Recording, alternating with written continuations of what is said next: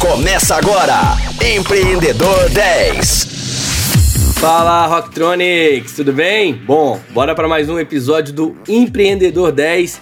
Esse é o podcast da Rocktronic que você já sabe traz as melhores conversas com empreendedores e empreendedoras do mundo da tecnologia e startups do Brasil.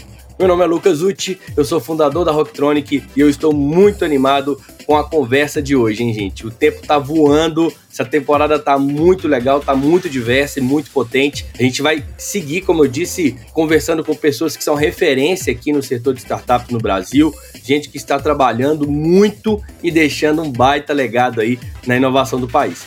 Bora então para apresentar a nossa convidada de hoje. Ela é CEO da X The Boss Tecnologia que é um marketplace de educação e networking com foco no desenvolvimento pessoal e profissional das mulheres. É também sócia da Fine Tattoo, que é uma plataforma de conexões para tatuadores e pessoas que querem se tatuar.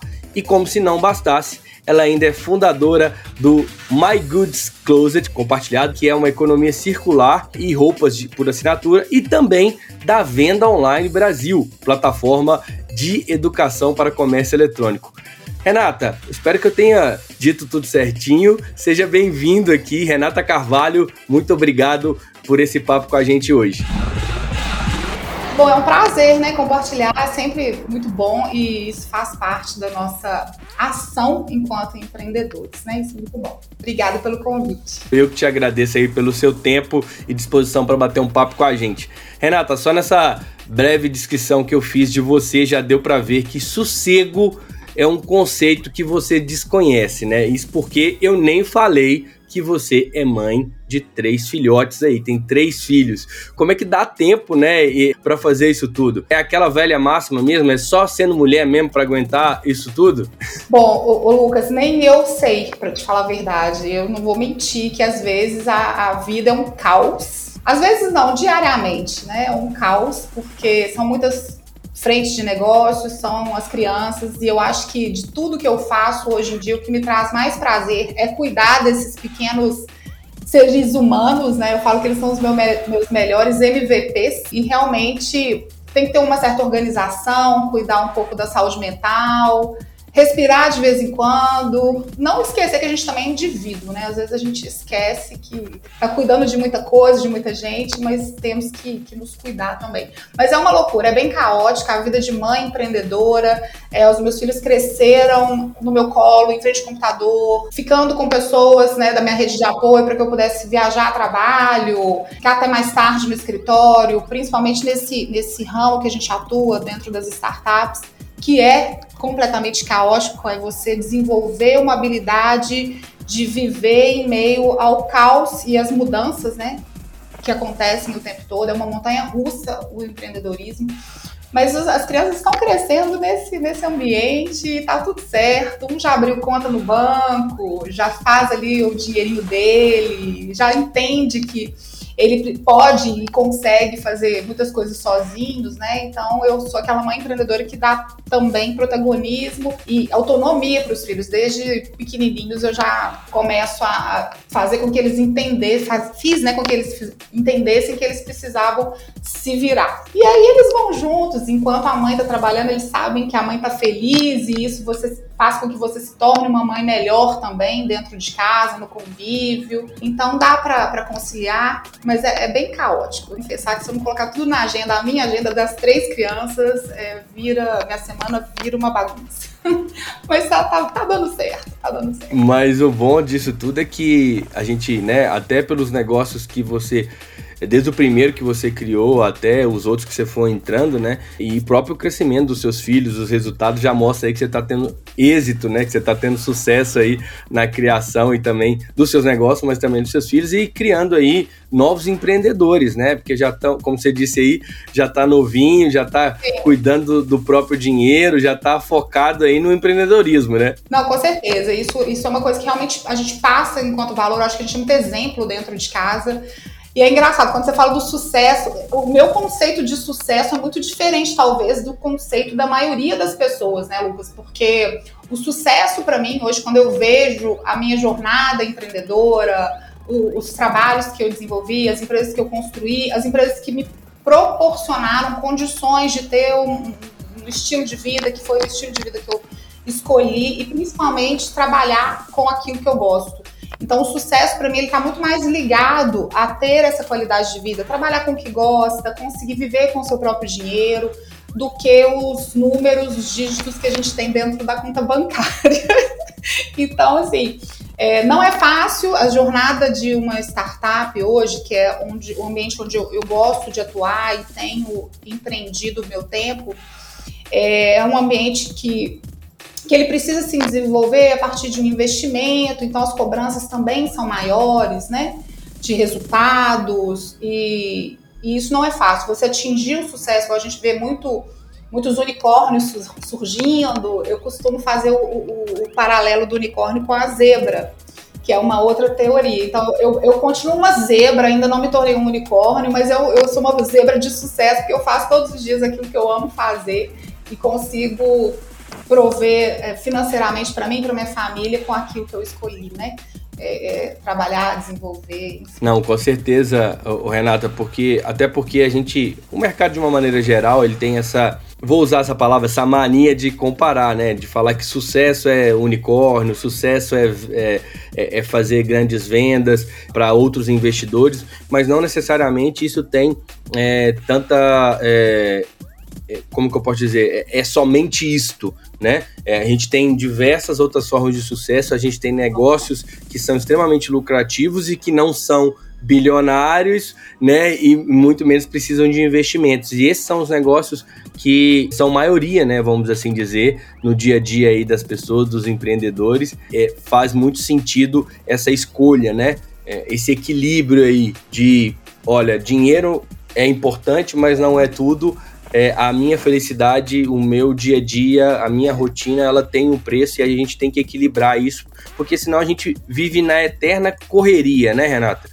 Uma busca, uma busca que às vezes é inatingível, né? E essa teoria da zebra, ela tá muito ligada a, aos negócios de impacto, porque é até uma frase, a zebra conserta aquilo que os unicórnios estragam, essa é a verdade mas são empresas que têm esse olhar para o impacto que seja social, de sustentabilidade, e empresas que são sustentáveis. Então, assim, essa busca pelo sucesso e pelo, pelo grande investidor e sucesso a qualquer custo, isso gera uma ansiedade muito grande. Muitas vezes eu, eu converso com empreendedores todos os dias, né?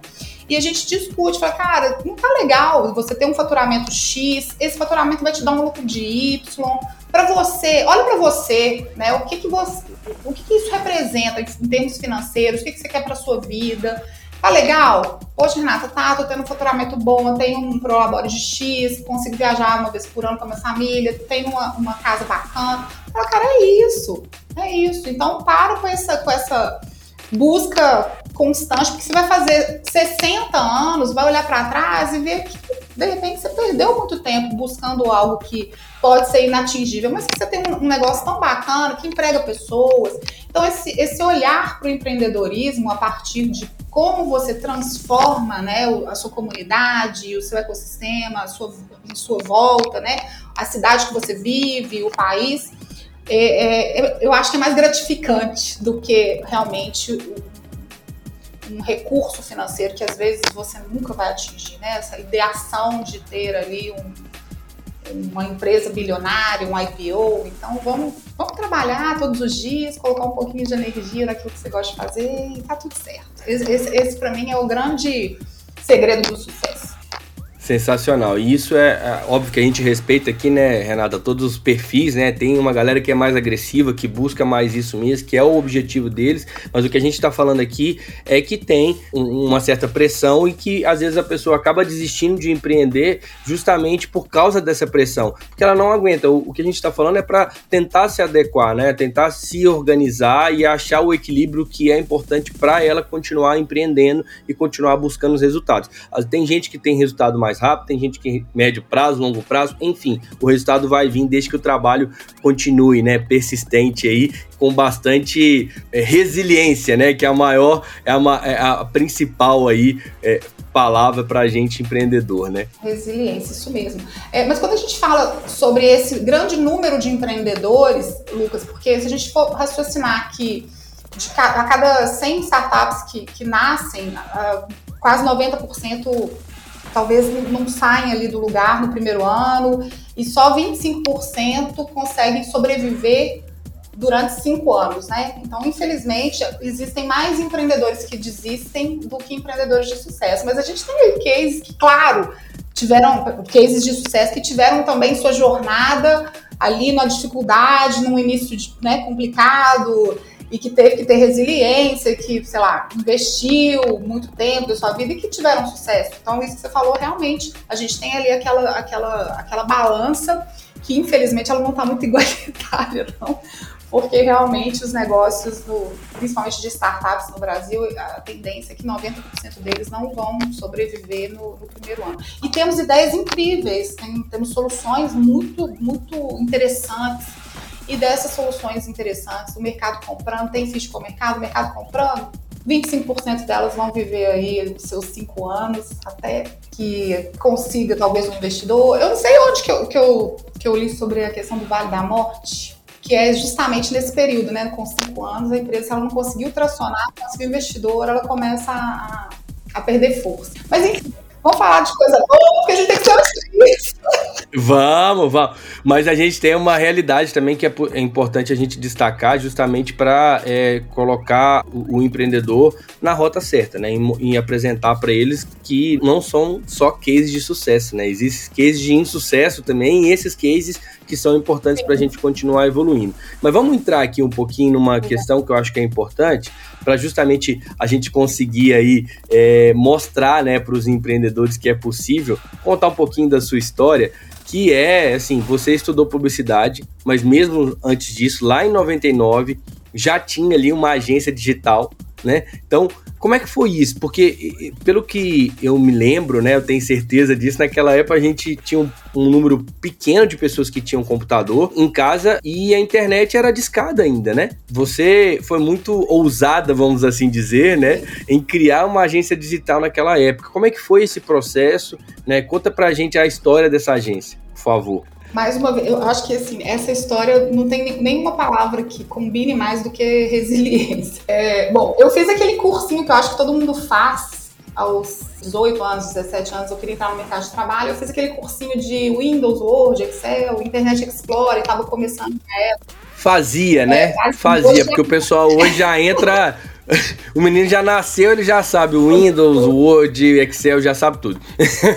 Então, quando, quando eu tive é, acesso à internet pela primeira vez, cara, eu simplesmente apaixonei. Eu falei, isso é muito revolucionário, é impressionante o que a gente consegue fazer com isso e tal.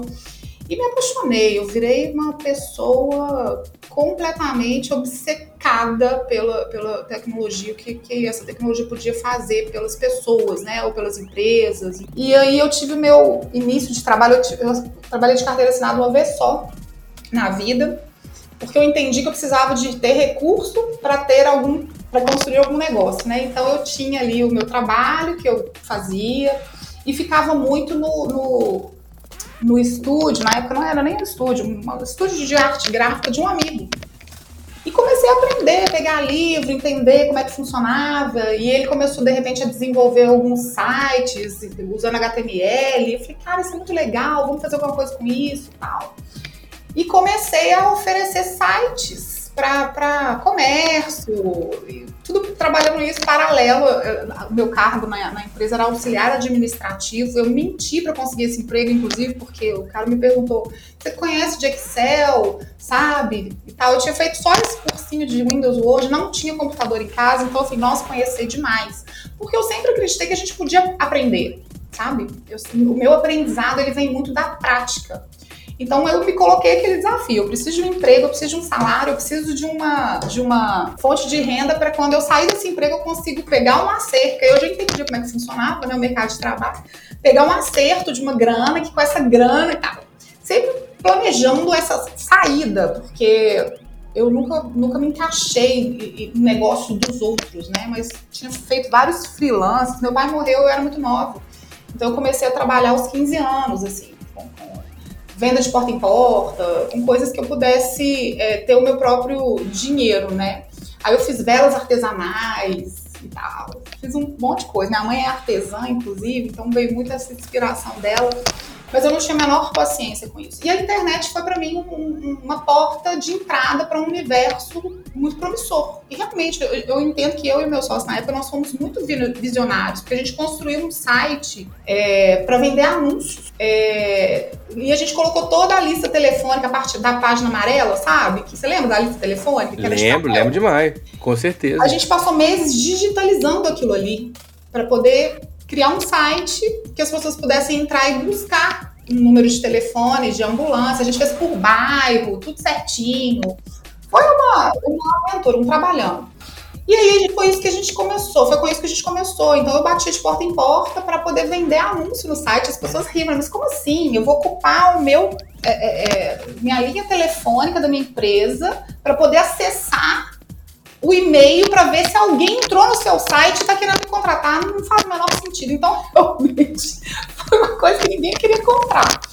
E aí, disso passou, ah, vamos fazer site então. E mesmo assim, eu, eu, eu oferecia site para as empresas e as empresas falavam, ah, mas é, tá, quanto que eu vou pagar? Aí você co queria cobrar, né, pelo trabalho, as pessoas, as pessoas não valorizavam, porque, ah, como assim? Minha empresa já tá aqui, o pessoal liga para cá, eu tenho cliente. Então foi muito difícil a, a, esse, esse start.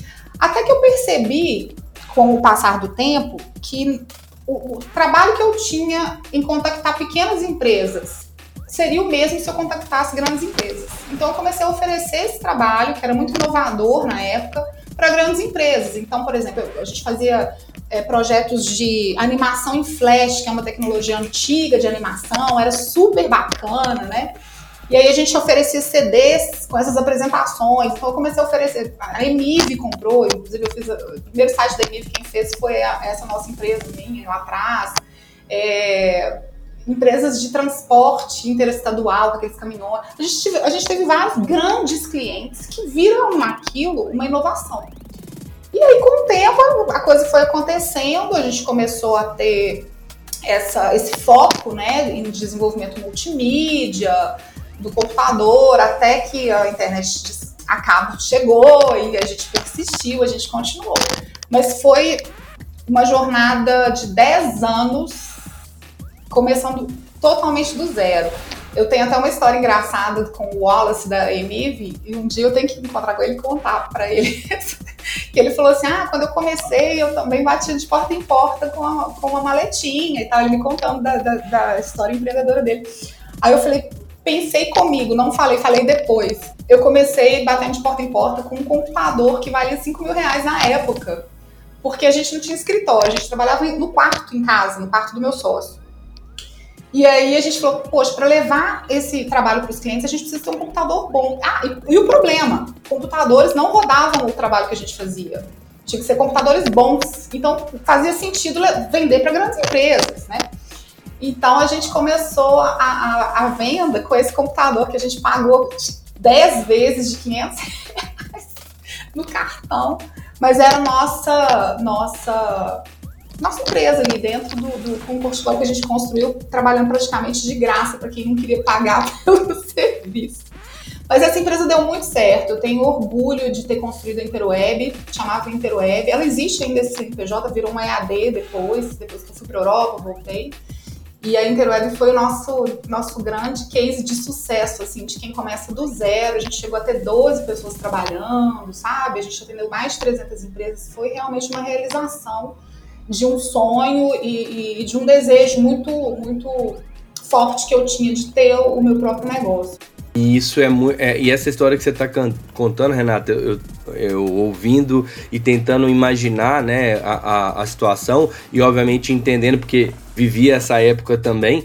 E assim, comparando, né? Você lutava demais com o que já estava muito sólido, né? E com um produto realmente muito inovador que as pessoas desconheciam. No Brasil as coisas demoram a, a, a acontecer e tudo mais. Então, assim, se a gente comparar com hoje, né? Hoje, por exemplo, quem trabalha com mídia em jornal tem a mesma dificuldade que você tinha lá, porque o jogo virou literalmente, né? Então, mas você chegou com algo muito, muito é, é, é inovador mesmo, e parece que é aquela, aqueles casos que, tipo assim, que a ideia que o empreendedor ele está à frente do que o, próprio sistema está aceitando, né? O mercado aceita que o mercado de fato ele não estava pronto, mas você conseguiu ali buscando empresas é, inovadoras. Você deu um, um, grande exemplo. Conheço o Emiv, já trabalhei na Emiv, inclusive. Conheço o Wallace, sei da história dele. Realmente, o Wallace transformou a empresa, né? M muita evolução. A história dele também é muito legal.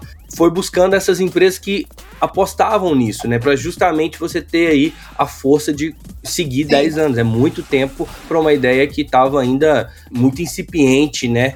Muito legal essa história. Eu lembro que eu fazia captação e tem uma outra pessoa que, inclusive, foi um grande mentor para mim na época. É, o Marcílio Noronha, que era o diretor de marketing da Prima Linha. Sim. Eu consegui o telefone do escritório do Marcílio, eu ligava para ele todo santo dia e eu nunca conseguia falar. A secretária não me deixava passar, me deixava.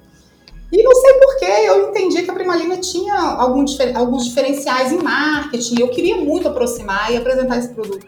E um dia eu liguei na hora do almoço. Ele estava sozinho no escritório e atendeu o telefone. Sorte grande.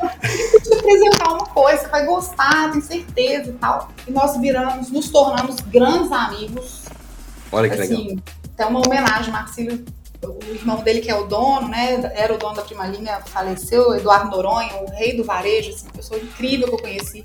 E o Marcelo foi um grande mentor para mim né, nesse, nessa área, foi uma pessoa que me conectou com vários outros empresários, né, nessa época, com agências de publicidade, porque as agências de publicidade não tinham departamento web, então elas terceirizavam os trabalhos digitais comigo, com a nossa, com a nossa hum, pequena empresa. Que legal, você achou uma outra veia também, né, para poder... Um outro eixo, a gente atendia clientes de grandes agências, atendemos poxa, clientes da RC, da Lias Comunicação, de grandes agências de Minas.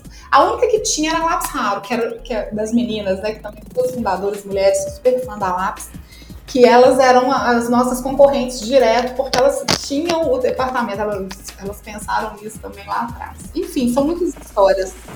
A Lápis é, é, realmente sempre foi uma, uma das agências mais inovadoras aqui é, de Belo Horizonte. Não é, não é à toa que estão no mercado como destaque até hoje, né? Bom, mas nesse início, Renato, já é possível a gente ver aí o seu interesse pela educação empreendedora, né? Você já estava ali é, trilhando um caminho, é, querendo ou não, de, da, da, da desse caminho que você está seguindo hoje. Eu tenho a impressão que você está sempre envolvida com esse tema, mesmo em negócios que, em princípio, não estão ligados a isso, como eu disse.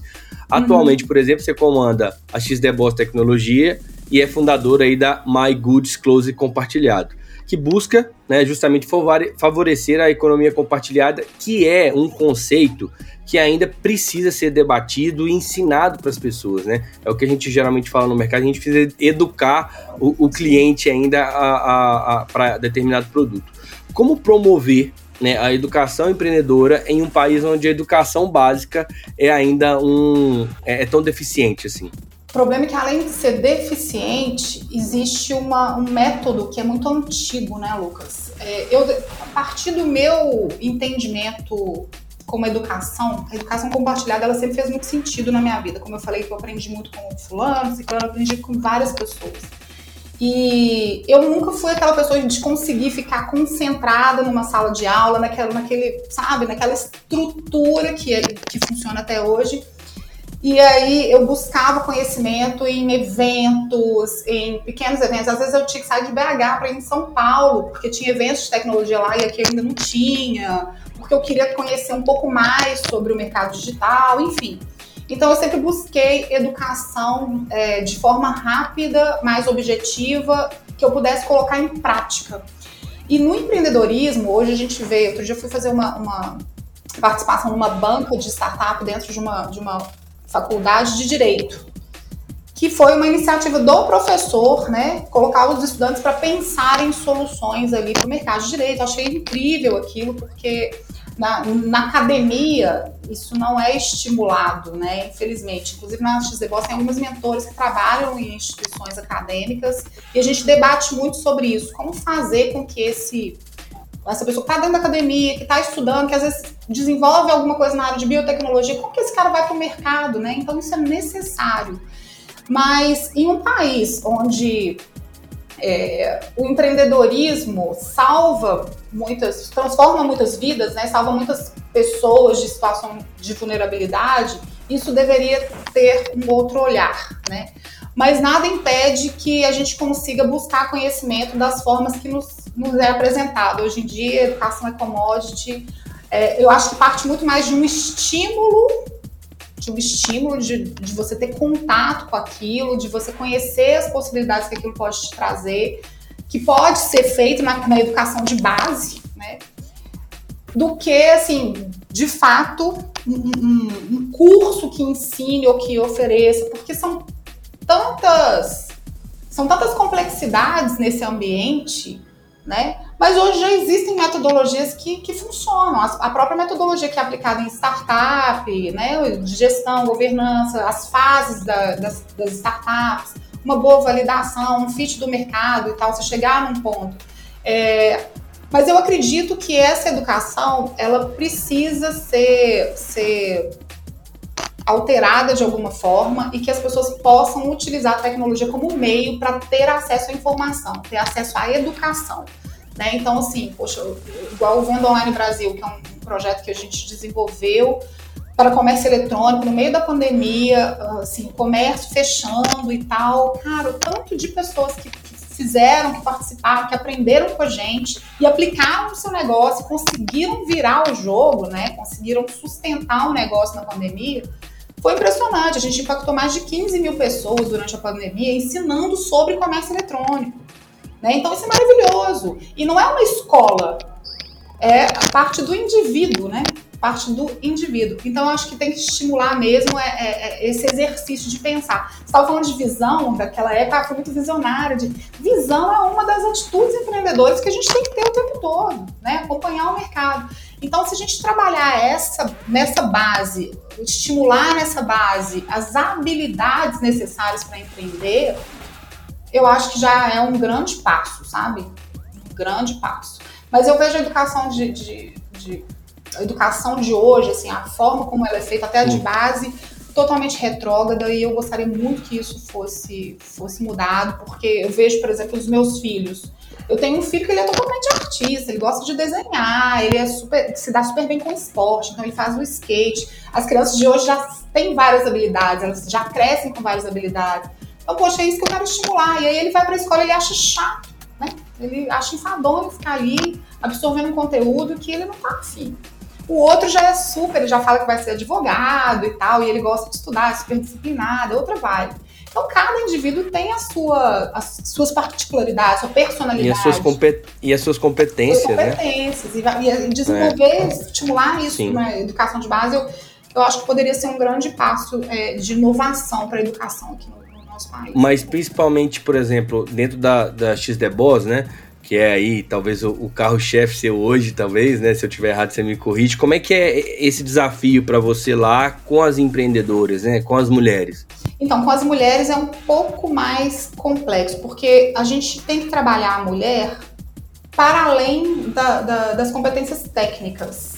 Né? A mulher, ela acredita que ela não é boa o suficiente nunca. Né? Existe a, a, o estímulo que a gente precisa promover ali para que ela enxergue suas potências, porque dentro de, um mundo paternalista, a mulher ela acaba se, se sentindo, não se sentindo boa o suficiente, e isso acaba paralisando muitas mulheres na carreira. Então, dentro do XDBOS, a gente criou uma trilha de educação que traz o autoconhecimento como um dos principais pilares. Né? Então, se a mulher ela consegue conhecer, acreditar na, na, nas potencialidades dela, acreditar na capacidade dela enquanto profissional, é, começa a olhar para si, se perdoar de algumas coisas, né? Porque a mulher se culpa o tempo inteiro, e isso paralisa. A gente percebe em grupos de mulheres que a gente faz muitos encontros e tal, que trocaram a carreira pela maternidade, porque o mundo cobra dela que ela seja essa profissional e aí ela entende que ela não pode ser a mãe e a profissional. E aí muitas mulheres vão empreender nessa fase também, porque são talvez demitidas quando retornam da licença maternidade. Então, na XDBOS a gente trabalha sempre o pilar do autoconhecimento, para poder desenvolver ali uma conscientização a partir do ambiente que ela vive, até com as, com as, próprias relações né, humanas, assim, onde ela, dentro de casa, com o marido. Então a gente trabalha um pouco esse lado de, de, de transformar essa mulher, de trazer. Eu falo que a palavra empoderamento ela não tem como ser substituída, assim, não tem, porque é, empoderar uma mulher não é você se empoderar alguém, né? Ah, eu vou fornecer algo que vai. É de dentro para fora. Então, a partir do momento que você discute sobre isso, que você aplica algumas ferramentas, que você mostra para essa mulher que ela é capaz, aí vem junto a, a, a, parte empreendedora. Então, a gente consegue trabalhar o autoconhecimento e consegue trabalhar ali a, a os outros pilares, as outras trilhas, que é como é que você vai fazer uma negociação, como que você vai utilizar o marketing pessoal, o marketing da sua empresa, as redes sociais, como que isso funciona, tecnologia, vamos empregar tecnologia nos, nos, seus, nos seus, processos, como que você está fazendo isso. Então a gente tem essas outras trilhas também complementares, não menos importante, obviamente, que vão dar ali uma, uma uma direção, uma orientação, né? E a XZ trabalha além dessa plataforma que a gente tem mais de 60 horas de conteúdo de mulheres incríveis, profissionais excelentes que, que a gente agregou na rede, né, nesses cinco anos de existência da X. É, e aí, além disso, elas podem também ter atendimentos individuais ou coletivos para conversar com essas profissionais, né? Ah, finanças, estou com dificuldade aqui, é, não estou vendo meu lucro e tal, e aí você pega e vai entender que ela está tendo super lucro, mas ela está misturando as contas pessoais com a empresa. Enfim, e aí a gente tem mentoras que, que auxiliam nessa, nessa orientação também. A minha trilha é mais da inovação e, e modelagem de negócio, né? Eu tô lá nessa trilha e tem outras mentoras em várias outras trilhas de conhecimento compartilhado e que também oferecem as mentorias. E a gente estava conversando com uma mentora agora aqui no, no, no Orb, no, no coworking que a, gente, que a gente fica, e ela me trouxe um depoimento, ela falou, cara, o que é legal da gente fazer isso é que traz uma satisfação muito grande. Não, não vou te falar que a XD é, é o, o, o, negócio que mais é mais rentável para mim, mas é o que me traz mais satisfação, porque a gente realmente promove essa transformação e isso volta com bastante, é bastante gratificante, né? Isso tem um retorno interessante é, com o propósito. E eu acredito também que o propósito, numa hora, ele vai trazer um, um recurso financeiro que a gente precisa para poder continuar. Né? Então a gente continua aqui firme. Porque é muito novo, a gente está falando de, de uma ODS 5 da ONU, que é o empoderamento de meninas e mulheres, né? A gente gosta estar atuando nessa, nesse impacto né, social, porque quando você consegue que uma mulher se crie sua independência financeira a partir da, do trabalho dela mesma, ela sai de ciclo de violência, sabe? Ela consegue investir esse dinheiro na educação dos filhos, na educação dela mesma. Então, esse trabalho que a gente está fazendo é um trabalho que está muito alinhado com a Agenda 2030. Eu espero que as empresas entendam isso e invistam nos programas da XDBOS, inclusive. É isso mesmo, Renato. Eu imagino que pelo que você está me falando aí, né, pelo, eu já obviamente conheço a XE Boss, a Rocktronic já fez a cobertura de um dos eventos que vocês é, fizeram e assim, acho que a, a, a, maior dificuldade suas é justamente é, romper essas é, essas dificuldades que a, a mulher tem com, como indivíduo, né? É, a, o que faz, o que limita ela por muitas vezes, o que a gente pode chamar de crenças limitantes aí, né?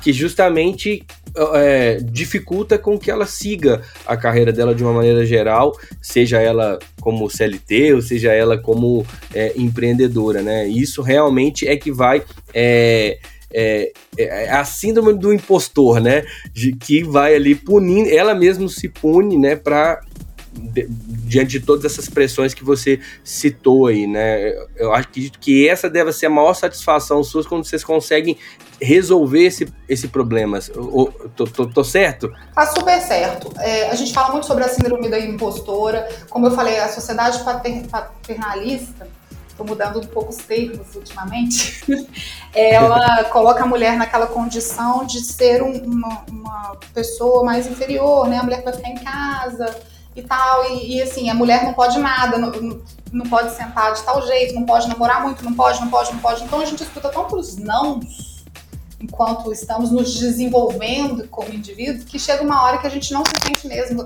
tão capaz ou tão sabe? E aí realmente. E quebrar paradigma, né? Quebrar paradigma dessa, dessa competição, é, tentar tratar de temas sensíveis, como machismo no ambiente de trabalho, isso tudo faz parte desse nosso desenvolvimento e, e poxa, proporcionar um ambiente mais amigável para a mulher dentro das corporações faz muita diferença, né?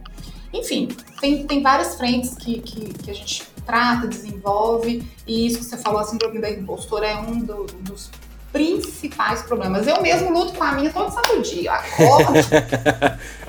e é o importante é isso, né? Essa, essa luta diária, né, para justamente você ir evoluindo aos pouquinhos. Eu tenho certeza que é, não, é uma, não é uma evolução rápida, é, é algo que a, a, a, mulher vai construindo, a pessoa vai construindo, né, e aos pouquinhos ela, elas vão tendo uns bons resultados. E esse trabalho da XD Boss é fundamental. Parabéns aí pelo trabalho. Legal, e, e Renata, é, a gente, quando a gente fala, né, de. Nós estamos falando aqui de educação, mas também tam, vamos entrar num assunto aqui que tem tudo a ver, que é a maternidade, né? Porque as mulheres são as primeiras e as principais educadoras aí na vida de qualquer pessoa. Uhum. E além disso, né, você, é, além de empreendedora, além de mãe, faz a, a, a gestão aí, né, de multitarefas. Você é, é, é mãe de três, como eu disse, né? E tem TDAH, né? Você compartilhou isso com a gente nessa pesquisa. E galera, para quem não sabe, o TDAH significa transtorno de déficit de atenção e hiperatividade, que gera muitas mudanças no comportamento. Geralmente, os pacientes com TDAH a, a, apresentam alterações na região frontal do cérebro. E essa parte do órgão que comanda nosso sistema nervoso central é responsável prestem atenção, por inibição do comportamento, capacidade de atenção, autocontrole, planejamento e memória. Então, Renata, isso na vida do empreendedor é fundamental todas essas, né, é, é, essas habilidades, vamos assim dizer, né? É, como é que é, queria que você compartilhasse com a gente, porque eu acho que vai poder ajudar muita, muita gente contando, é, você contando a sua história vai ajudar muita gente a se organizar, né, é, entender aí como que você consegue ser aí, empreendedora e, e essa mãezona aí diante de todas essas situações? Então, é um diagnóstico que, que é recente para mim.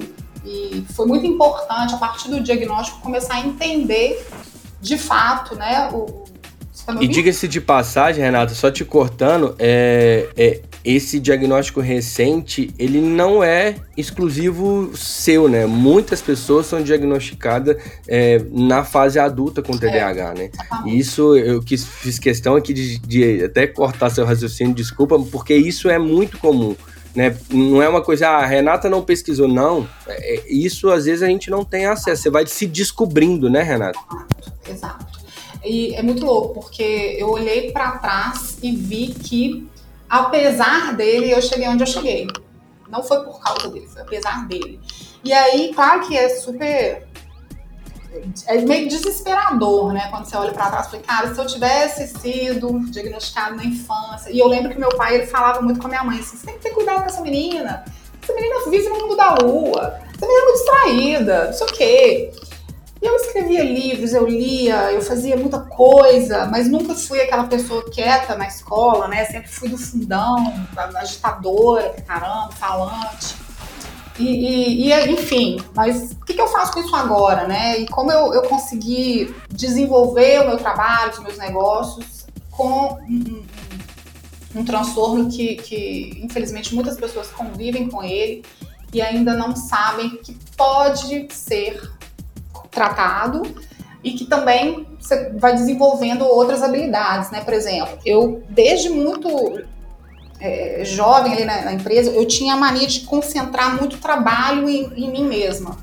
E eu vi que eu não conseguia, eu não saí do lugar. Então eu falei, cara, eu preciso de alguém que faça esse esse trabalho. Então eu sempre fui agregando pessoas com habilidades diferentes das minhas, principalmente as habilidades operacionais, mais técnicas, né? De planejamento, para cuidarem de, de agendas importantes do meu negócio. E claro, já esqueci várias reuniões, cheguei atrasada, era um inferno, já perdi voo, assim, um caos. Perder celular, chave, não sei o quê, porque realmente a cabeça da gente não, não, não, não funciona numa, de uma forma linear, né? Você tá aqui, de repente você vai fazer uma coisa, você lembra de outra Então, isso, eu, eu falo que não é linear, então o TDAH ele tem um cérebro que funciona muito assim.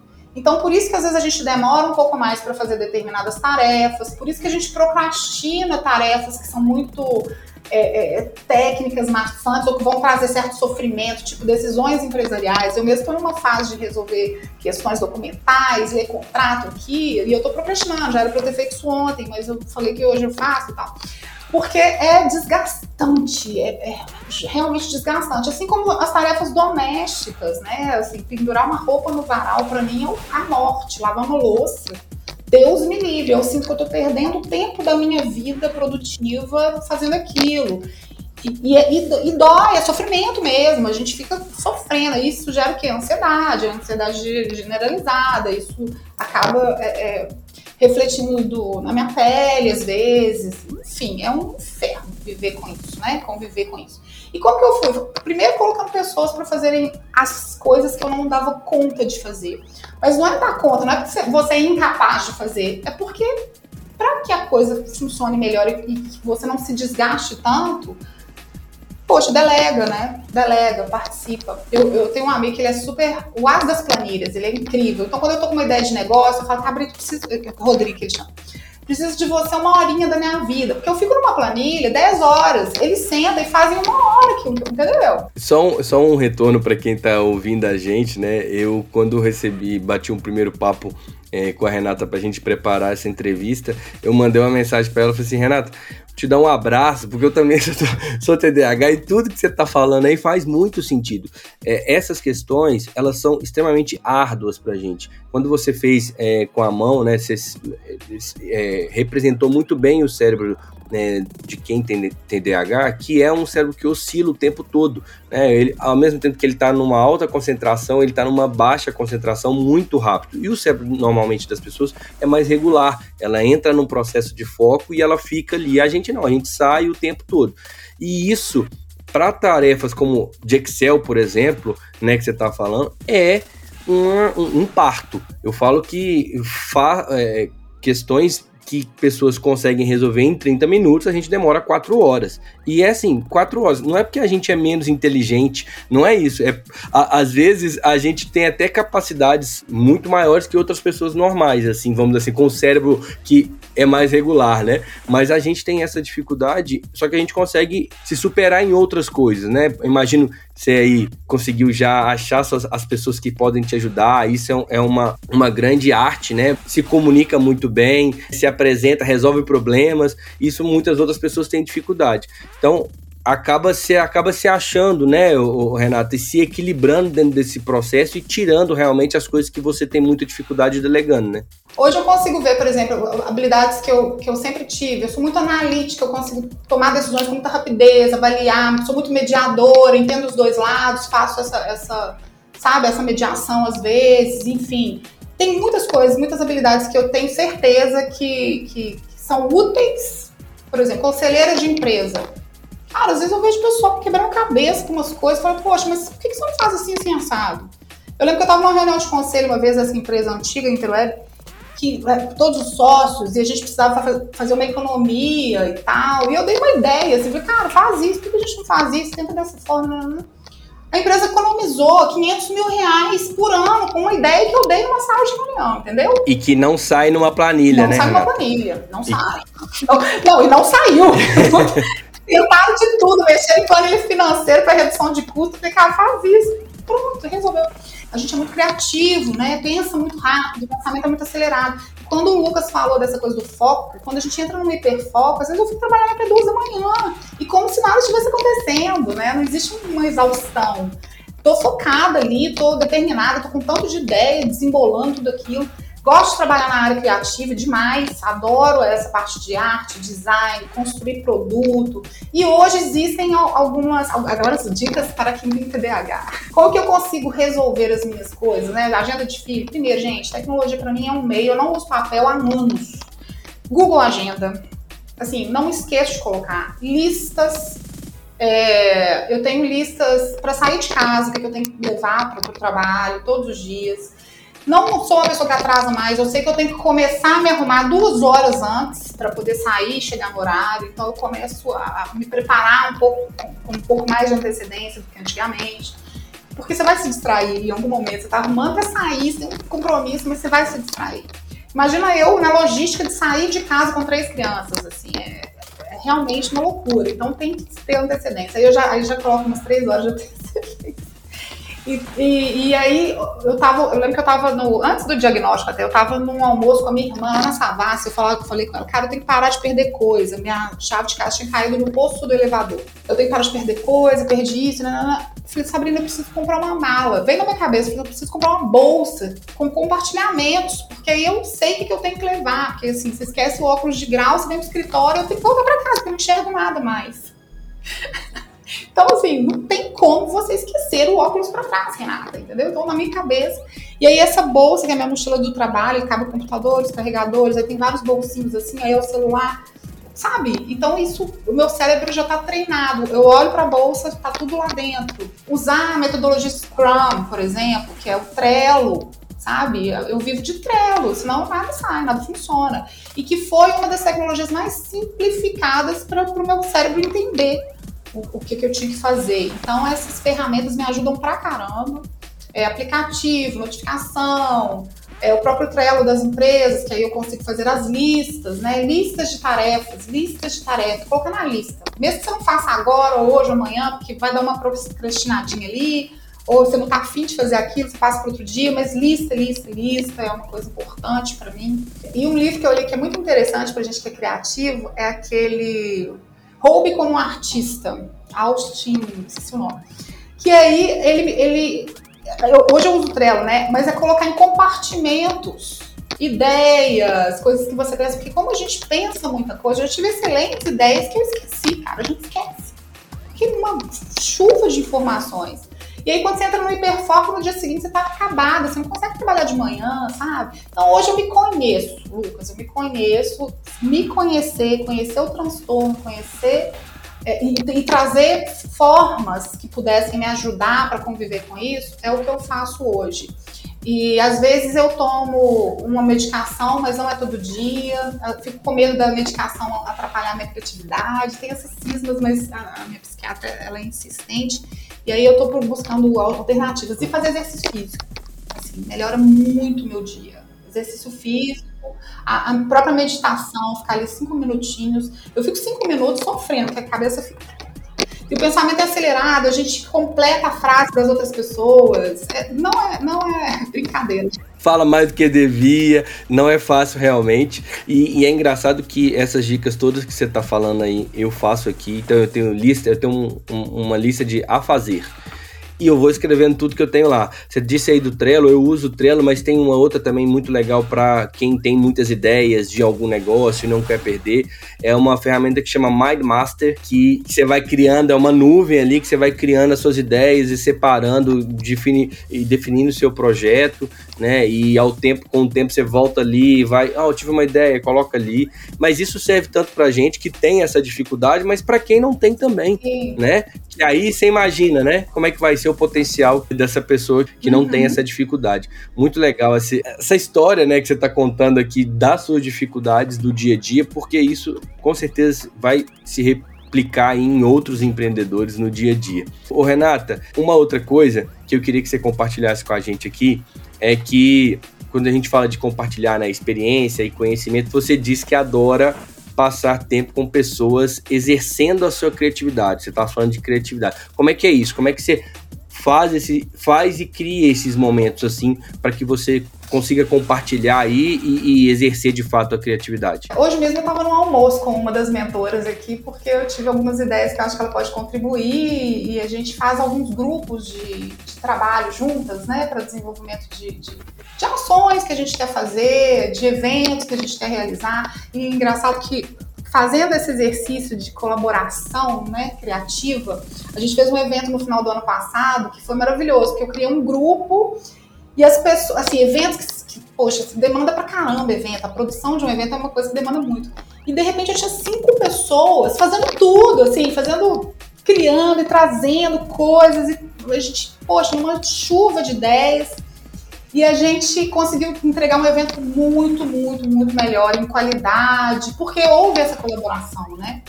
É, e eu gosto criativo, Lucas. Eu gosto de, tipo, ah, vamos tomar um café ou vamos almoçar e ficar, tipo, três horas conversando, sabe? Sobre a vida, entender as pessoas, conhecer o, o repertório do outro. Essa troca de experiências, para mim, ela é muito rica. Então, eu, eu, todo mundo pode me ensinar alguma coisa. Todo mundo, todos os dias, pode me ensinar alguma coisa. E vice-versa, né? Então, essa, essa, esse exercício é porque eu estou sempre com alguém. Eu sempre tenho alguém, sempre quero estar com alguém. Gosto desse, desse movimento, até pelo meu perfil, que eu sou executora e. e, e é, eu sou dominante, né? Executora, dominante, enfim.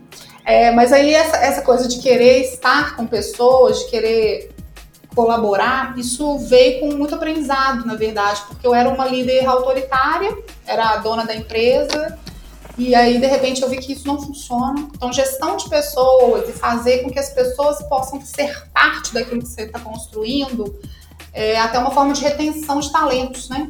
Então, agregar pessoas que possam contribuir criativamente com, com os negócios, os nossos negócios, para mim faz muita diferença. E a gente aprende o tempo todo, né? Às vezes até muito mais nesse momento de troca, né? A gente está aqui numa entrevista, mas a gente está trocando experiências aqui, né? Aprendendo um com o outro, que a gente vai se complementando. Agora, eu queria saber, né, falar aqui com você da sua relação com o Brasil, especialmente com Minas e BH, né? Sua cidade natal.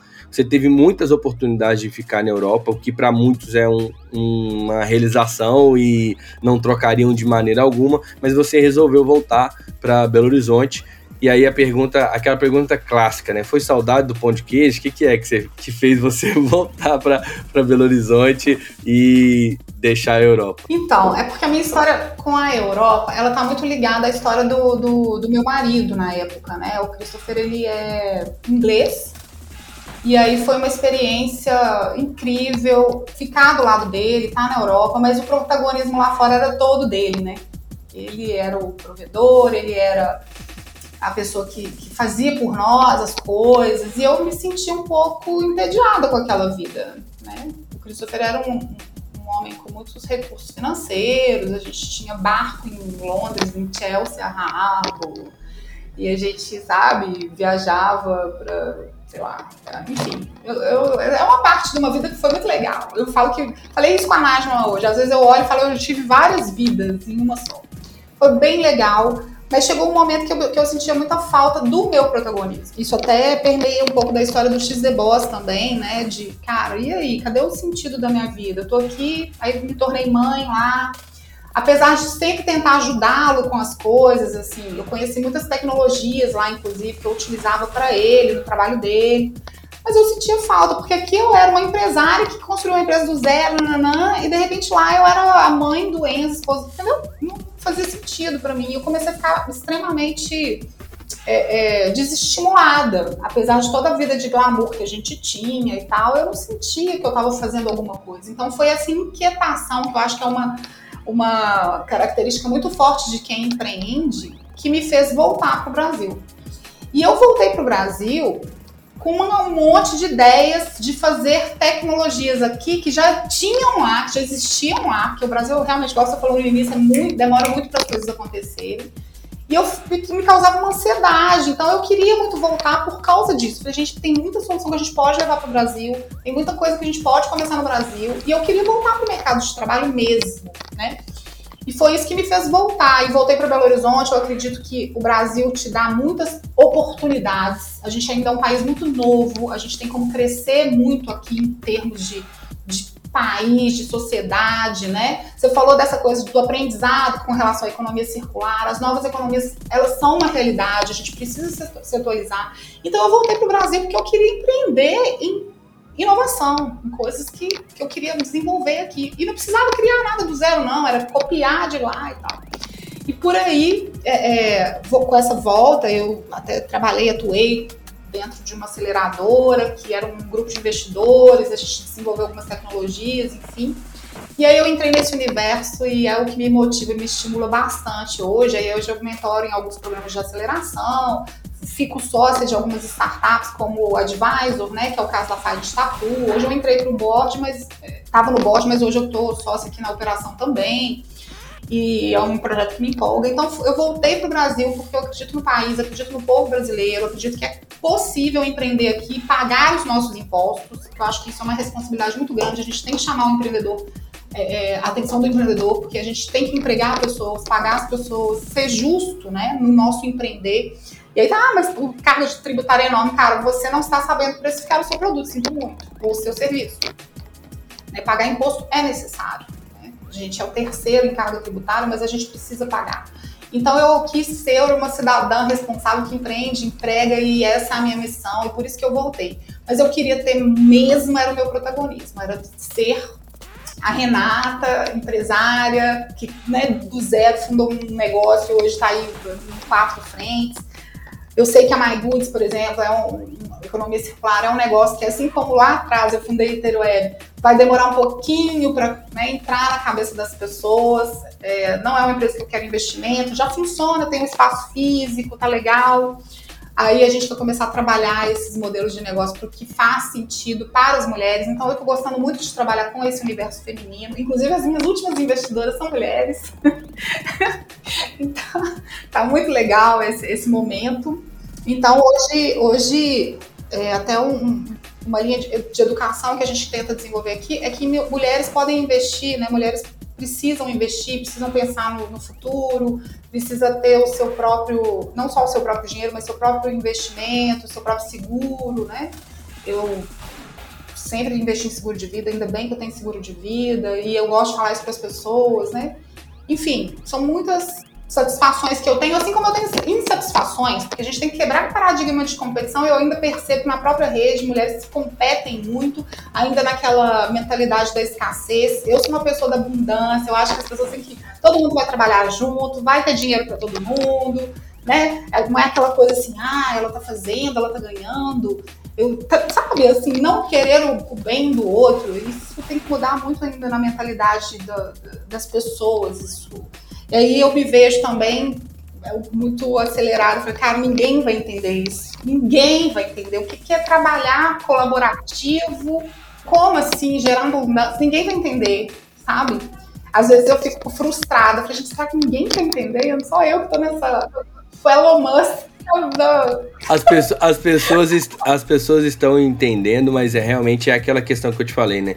Eu acho que existe um tempo para digerir mesmo, né? As, e, e, as pessoas, é. às vezes a gente tá um pouco à frente, você mais uma vez tá um pouco à frente, mas ainda bem que você já tá escolada, já viveu e por isso. processo. Já sabe do processo, vai aguentar. E a, e, e a história de retorno, ela é perfeitamente compreensível porque justamente por causa desse início seu, né? O que empreendeu, da forma que você empreendeu durante 10 anos e de repente muda, mesmo que para uma vida é, mais abundante, né? Vamos assim dizer, pelo que você me explicou, é perfeitamente compreensível que você sentisse falta disso, principalmente sendo a empreendedora que você é, né? E fazendo o que você faz hoje. E um complemento é, a gente não, não, não, bateu muito papo aqui sobre a Fine Tattoo, mas talvez até de propósito, porque a, a, Luciana Leal, que é a sua sócia, né? Ela já esteve aqui no Empreendedor 10. Então, quem quiser conhecer um pouquinho mais da história da Fine Tattoo, é só acessar o site da Rocktronic buscar lá por Luciana Leal ou Fine Tattoo, que você vai ver a entrevista que a gente fez. A, a, Luciana explica muito bem aí o que é a Fine Tattoo e que é, hoje a gente está conversando com uma das sócias aqui, que é a, a Renata Carvalho. É, e a Find é, uma, é, um case tão bacana, porque a Lu é uma empreendedora que tem tanta garra, tanta vontade de fazer, sabe? E aí a Find é, é um case que, assim, eu conheci a Luciana numa, numa apresentação do Founder Institute, eu estava na banca dela de avaliação, e ver o que a Luciana conseguiu fazer do negócio dela, porque ela sofreu algumas situações de preconceito e tal, e de repente ela se torna a oitava melhor startup das 100 startups pelo Sebrae, foi para um evento, fez um pitch para investidores, como a Cris Arcangeli estava lá, enfim, foi bem legal essa trajetória da Luciana enquanto uma empreendedora que estava prestes a desistir e depois de quatro anos do negócio, ela conseguiu chegar nesse patamar que, que a FAT está chegando hoje enquanto projeto de startup, né, de tecnologia. É, mas enfim, o Brasil realmente é isso. Brasil, para mim, é, existe um amor é, pelo, pelo povo, pela, pela, pela, pela forma como a gente se relaciona aqui, né? E, e, a Europa é uma cultura muito diferente. Eu sentia falta dos churrascos, das feijoadas. Eu falo que povo, comida clima e natureza não tem igual o Brasil. A gente tem que realmente correr atrás de outras coisas aí que fazem falta, mas quando a gente compara, eu também já tive a oportunidade de morar na Inglaterra, sei exatamente o que você está falando, e isso realmente é muito diferente, a gente sente muita falta de muitas coisas, e mais importante, por mais difícil que seja a questão no Brasil, você tá falando, você falou de tributos, mas a gente tem outros empecilhos, eu concordo muito quando você fala que o, Brasil é um país das oportunidades, porque tem muita coisa para se fazer aqui. O que precisa de fato é de. Vou chamar de empreendedores, não, vou chamar de guerreiros, é. hein? de guerreiros aí que consigam seguir firme nessa levada de empreender e trazer. E obviamente o que a gente precisa também é que as empresas que deram certo, né, os investidores, eles entendam isso e comecem também a investir mais em empresas que estão começando com novas ideias, sejam elas disruptivas ou não. É, às vezes é, é, nem toda grande ideia é totalmente disruptiva, né? A gente Sim. tem várias ideias que deram certo aí, que estão simplesmente mudando uma engrenagemzinha ali para realmente é, seguir forte. Tem aí Uber, tem aí Airbnb. Cara, qual o problema que você resolve, né? É só fazer essa pergunta. Exato. Qual o problema você resolve? Se o seu problema é fazer a logística local do seu bairro, do mercadinho para casa das pessoas, igual um empreendedor de um projeto dentro das comunidades, né? Cara, que bacana, olha que ideia, sabe? O pessoal tem dificuldade de, de receber o iFood, mas ele fez uma coisa local. É, ele resolveu o problema da comunidade. Massa isso, é massa. Qual problema você resolve? Essa é a pergunta. Muito bom, Renato. Obrigado aqui pra gente estar tá batendo esse papo, né? Você contando tanta história legal, compartilhando com a gente. É, a gente está quase chegando no fim da nossa entrevista, mas eu queria passar aqui antes com você por uma que a gente chama aqui de sabatina, são pequenas indicações, vamos assim dizer, do que você consome e gosta, né? Então eu queria te perguntar, você indicar pra gente um livro. Bom, eu falei de tanta vulnerabilidade minha aqui nessa entrevista, então eu não indicar esse livro, que também foi muito transformador para mim, que é A Coragem de Ser Imperfeito, da Brené Brown. É até um pouco clichê já, porque é um livro. Mas eu acho que as pessoas precisam tentar entender que ter medo, a gente pensa em desistir todos os dias, né? insegurança, isso não é algo que, que te desclassifica, muito pelo contrário, né? Quando você vivencia e enfrenta todas essas vulnerabilidades, você tem coragem. Se você está enfrentando, você é muito mais forte. Então, essa, esse livro da, da, da A Coragem de Ser é um livro que, que, mexeu muito comigo. E um livro que eu voltei a ler agora, num, num processo difícil, é, é, é O Milagre da Manhã. Também é um livro legal para empreendedores. Bem legal. Legal. Bo bo boas dicas. Uma música ou uma banda, né? Que se você não tiver uma música específica, se você quiser indicar uma música ou uma banda pra. Cara, eu sou completamente apaixonada por rock and roll. Eu tenho o Led Zeppelin como a maior banda do mundo. Sempre vai ser meu predileto. Eu amo, amo Led Zeppelin. Qualquer mim. coisa do Led Zeppelin, fiquem à vontade, né, Qualquer né, Renata? Coisa. Nossa. Aí eu gosto, eu gosto de AC, eu gosto, eu gosto de rock. Bacana. Seja bem-vindo Rocktronic, então, é isso. Olha só, é, além da Renata Carvalho, né, que tá nas redes sociais, quem mais que você indica aí? Quem que você, alguém que você indique, indicaria, desculpa, para seguir nas, nas redes sociais? Lucas, eu tô numa fase de aprender muito, eu tô de muito, muito aprendizado com as escritoras negras, sabe? Tenho é, estudado um pouco sobre o feminismo negro também. Então, acho que a Djamila Ribeiro é uma pessoa que vale a pena seguir e ouvir, sabe? A gente tem que ter atenção para o que essa mulher fala.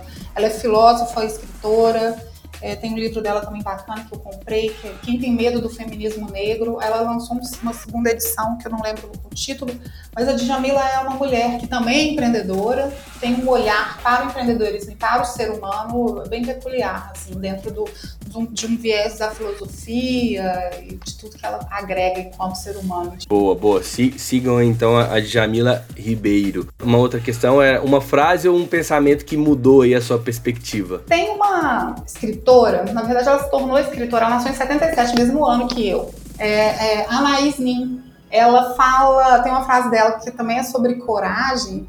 A vida se contrai e se expande proporcionalmente à coragem do indivíduo. Essa é a frase. Sensacional, hein? E é muito verdade isso mesmo, né? Você vai aí até onde a sua coragem te, te, te permite, né? Exatamente. Exatamente. Muito legal, é muito legal essa frase. Vou levar para mim também, viu, Renata? e, e, e, por último aqui, a gente sempre fez, é, o empreendedor sempre pega o caminho, né, que ele tem que trilhar, né? Uma dica de ouro aí para quem está começando. Cara, aprenda com quem já fez. Aprenda com quem já fez. E não tem problema é, você contar, falar das suas ideias para pessoas, sabe? Converse com o máximo de pessoas que você puder ah, tem muito empreendedor que fala, nossa, tô com uma ideia genial e começa a fazer sozinho, não conta para ninguém. Não faça isso, por favor. Pelo amor de Deus, né? Compartilhe, né? Converse com as pessoas, é, compartilhe e, e, e, é isso, para quem está começando, converse com o máximo de pessoas que você conseguir, com mentores, com profissionais que podem te ajudar a desenvolver, desenrolar, mas pelo, pelo amor de Deus, faça uma excelente validação para você não perder tempo na sua vida ou e dinheiro empreendendo naquilo que não vai dar certo. Então, vamos validar primeiro antes de desenvolver ou investir em algo que vai tomar aí seu tempo e também o seu recurso. Porque empreender precisa de pessoa, recurso, né? Óbvio e de uma boa ideia, uma boa estratégia, planejamento. E outra coisa, né, Renata? Ninguém faz nada sozinho, né? Então, se você não compartilhar, é. se você não não não dividir, você dificilmente vai conseguir avançar na velocidade que você precisa, até porque eu, eu tenho uma frase que se eu pudesse falar, eu falo assim, ó, enquanto no mesmo momento que você tá tendo uma ideia, pelo menos 100 pessoas estão tá tendo a mesma ideia no mesmo instante. Então, se você não, não, acelerar, não, se você não fizer o máximo que você pode, alguém vai vir fazer no seu lugar. Então, se você quer fazer alguma coisa, acelere. Legal demais, ô, ô, Renata. Mais uma vez, é, é excelentes dicas, né? E eu espero que vocês tenham anotado tudo aí, pessoal, porque vale muito a pena. Ô, ô Renata, é, como eu disse, a gente está quase acabando, mas falta ainda um, uma, uma surpre, surpresinha e é de fato uma surpresa para você. Eu tenho certeza que você não, sabe para onde que a gente vai. E o que, que é essa surpresa aqui? A gente, é, aqui na Rocktronic, no Empreendedor 10, a gente tem por conceito mesmo, por objetivo, fazer é, de fato com que o ecossistema se conecte, né? É, o ecossistema de inovação, seja ele de que região for, ele se conecte. E para isso a gente precisa de conectar as pessoas, né? A gente está falando aqui de troca. E a gente tem um desafio aqui para todo mundo que vem aqui é, ser entrevistado. A gente pede para essa pessoa deixar uma pergunta para o próximo entrevistado. E na, na última entrevista que a gente fez, a gente fez com o Cadu Guerra, CEO da Alu, da Alugator, né? E ele deixou uma perguntinha para você que eu vou colocar agora. Renata, adorei o desafio de te fazer uma pergunta aqui.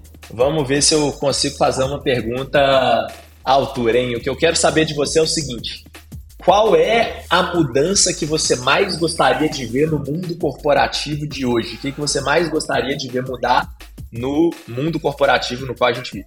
A mudança que eu mais gostaria de ver hoje no mundo corporativo seria a inclusão de mais mulheres em cargos de liderança né, a inclusão de mais mulheres a partir do, do olhar de que, independente de gênero, né? O, vamos falar de, de arquétipos. A mulher tem habilidades que o homem não tem e vice-versa. Então, eu acho que essa combinação, essa equidade de gênero, ela poderia ser muito benéfica e muito produtiva para o mundo corporativo. Quando a gente fala que o futuro é feminino, não é à toa. A gente precisa lidar melhor com as pessoas, a mulher é mais colaborativa, ela escuta mais, então tem habilidades legais aí que, que a gente pode introduzir no ambiente né, de trabalho, dentro das lideranças, porque hoje, infelizmente, nós somos pouquíssimas mulheres em cargos de liderança no país. A gente está chegando aqui no Brasil a 15% de mulheres CEOs, por exemplo. Mas aí quando você começa a, a descer a pirâmide, aliás, quando você começa a subir a pirâmide, aí você vai vendo que o funil vai trazendo muito mais homens. Então, o mundo corporativo precisa incluir mais mulheres, promover a equidade de gênero aí nas suas organizações. É Sensacional, Renata. É realmente um desafio e no dia que as empresas entenderem o quão benéfico isso é, né? Essa complementariedade aí, ela é importantíssima aí para as empresas, para o mercado de trabalho, para os cargos, vamos assim dizer, né, e para as decisões. Realmente é muito importante esse movimento.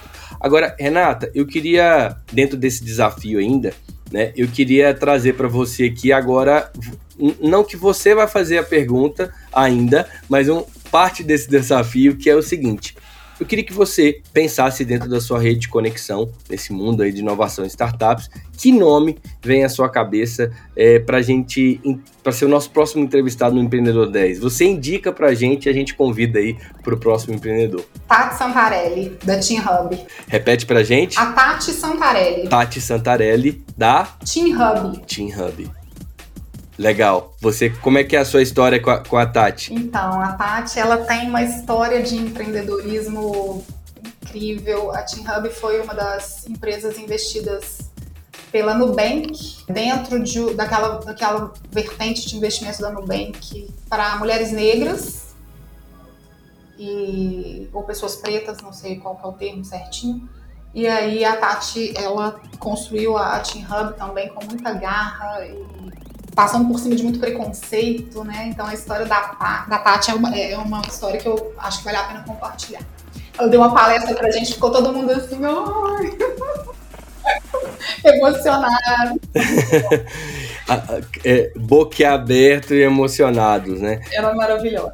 Eu sou muito fã da, da, da Tati, ela, a gente se conhece no sistema e ela aceitou um convite meu para trazer esse conteúdo é, em um evento onde 90%, 99% das mulheres eram mulheres brancas, dentro daquela nossa bolha de, de vida, estilo, enfim. É, e realmente, conceitos, né? Conceitos. E preconceitos, né? Exato. Então a Tati trouxe e aceitou esse meu convite. Eu falei com ela, vai ser muito desafiador, me desculpa e ela aceitou e assim, nunca, nunca vou esquecer desse momento, sabe? Dessa conexão. É ela. Que legal, que legal. Vamos sim, já tá já está anotado aqui, Tati Santarelli. Em breve vamos entrar em contato com você, hein? Então vamos te aguardar aqui no Empreendedor 10. Bom, agora sim, Renata. Agora sim a gente está chegando oficialmente ao final do nosso papo. É, de novo, eu quero te agradecer muito aqui por essa conversa que a gente teve, inspiradora, né, para você contar a sua história, né, e a gente só tem a agradecer pelo seu tempo, por tudo que você compartilhou com a gente. Valeu mesmo, muito obrigado. Imagina, prazer, foi ótimo. Legal demais. É isso então, pessoal. Chegamos ao fim de mais um Empreendedor 10, que é, obviamente, o oferecimento aqui da Rocktronic com pesquisa e roteiro de Daniela Maciel. E como eu sei que você gostou muito do nosso papo aqui, eu peço que você entre nas nossas redes sociais, Instagram e Facebook, arroba rocktronic.inovadora e lá no LinkedIn somente Rocktronic. Se você quiser mais ainda, tudo que a gente produz fica disponível lá no site da Rocktronic, então rocktronic.com.br, acessa que tem todos os programas, todas as entrevistas, tudo que a gente produz fica salvo lá no nosso site para você ouvir a hora que, eu, que quiser, beleza? Um grande abraço para vocês, fui! Você ouviu Empreendedor 10, só aqui, Rocktronic, inovadora.